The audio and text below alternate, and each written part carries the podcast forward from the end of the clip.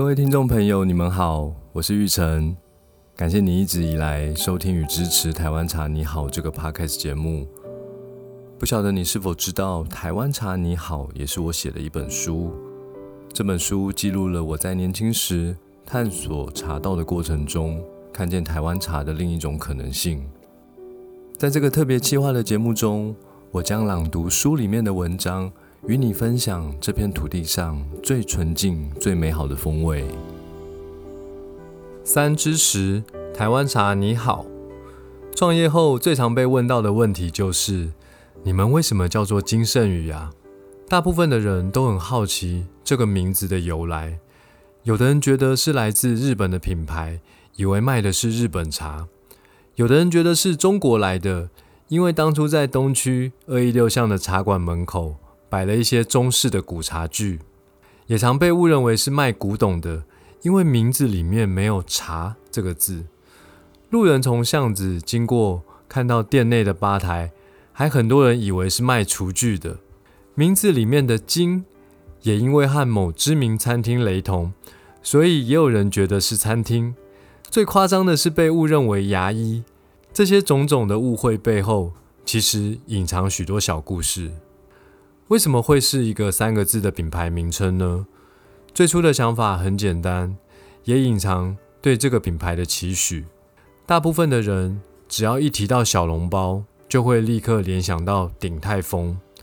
我也期许有这么一天，只要有人提到台湾茶，就会立刻想到金圣宇。在台湾茶产业里，有许多前辈为台湾茶打下丰厚的基础，造就辉煌的历史。金盛宇期待能在这个时代为台湾茶找到一条新的出路，从饮品的角度出发，让大家重新感受台湾茶的魅力，让美好的风味再次走入大家的生活。那为什么分别是金盛宇这三个字呢？这其中隐含一个与茶产业毫无渊源的年轻人，从纯消费者的角度走进茶道世界。在漫长的学茶过程，反复探索、体悟得到的茶道经验和心得，以及希望能重新定位台湾茶文化的理想。大部分的茶品牌多少都和茶产业有一些渊源，并从那些渊源出发，形成品牌精神的主轴。有的品牌因为祖上留有茶园，在经过转型后成为有机茶园。于是，品牌的诉求就以有机为主。有的品牌可能爷爷的爷爷就是经营茶行，所以品牌的诉求就围绕着老店的历史感。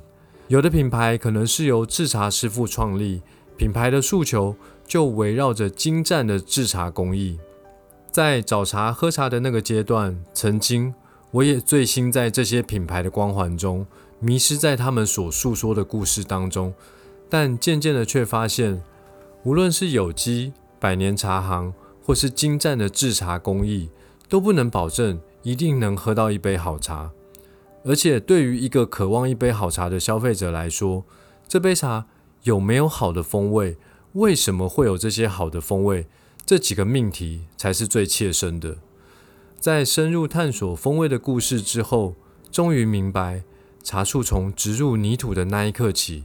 到茶青采摘之后，经历各种制茶工序，成为了茶叶，还必须透过良好的冲泡技术，才会有好的风味。斤是量词，几亿、几兆、几斤，代表数量很多的意思，象征种茶、做茶、泡茶的过程中，必须要有无数个环节的完美组合，最终才能成就一杯好茶。盛是茂盛。也是器皿的意思。从一个赋予台湾茶新气象的随身瓶为起点，致力推广一个简单时尚、符合现代人的生活步调、美学风格的茶文化，期待有更多人感受台湾茶的魅力。雨是上下四方的空间，台湾茶是台湾岛对台湾人的恩赐之物。台湾的土地默默孕育这份美好气味。当我们品尝的同时，除了感受人和天地交汇的宁静禅意，也要感念台湾的土地气候。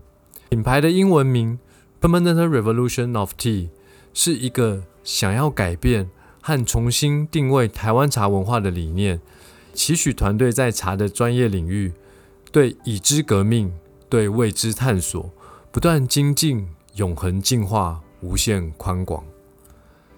常常在朋友、客人不经意问起这些问题时，用无比认真、热情、卖力解说这些关于名称的小故事，总在解说完后，现场瞬间刮起一片凉意。没有人，没有人预料到一个品牌的名称竟可以说上十来分钟，字字都是关于台湾茶的点点滴滴。其实，所有的故事与努力，都只希望有一天。在早上醒来的某个时分，或是某个偷闲的午后，或是晚饭后和家人天南地北时，大家都能沏上一壶好茶，亲切地说声“台湾茶你好”。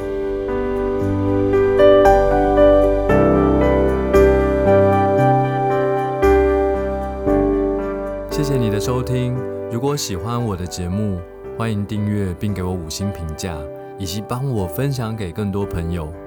祝福你，因为一杯茶，每一天都比昨天更好。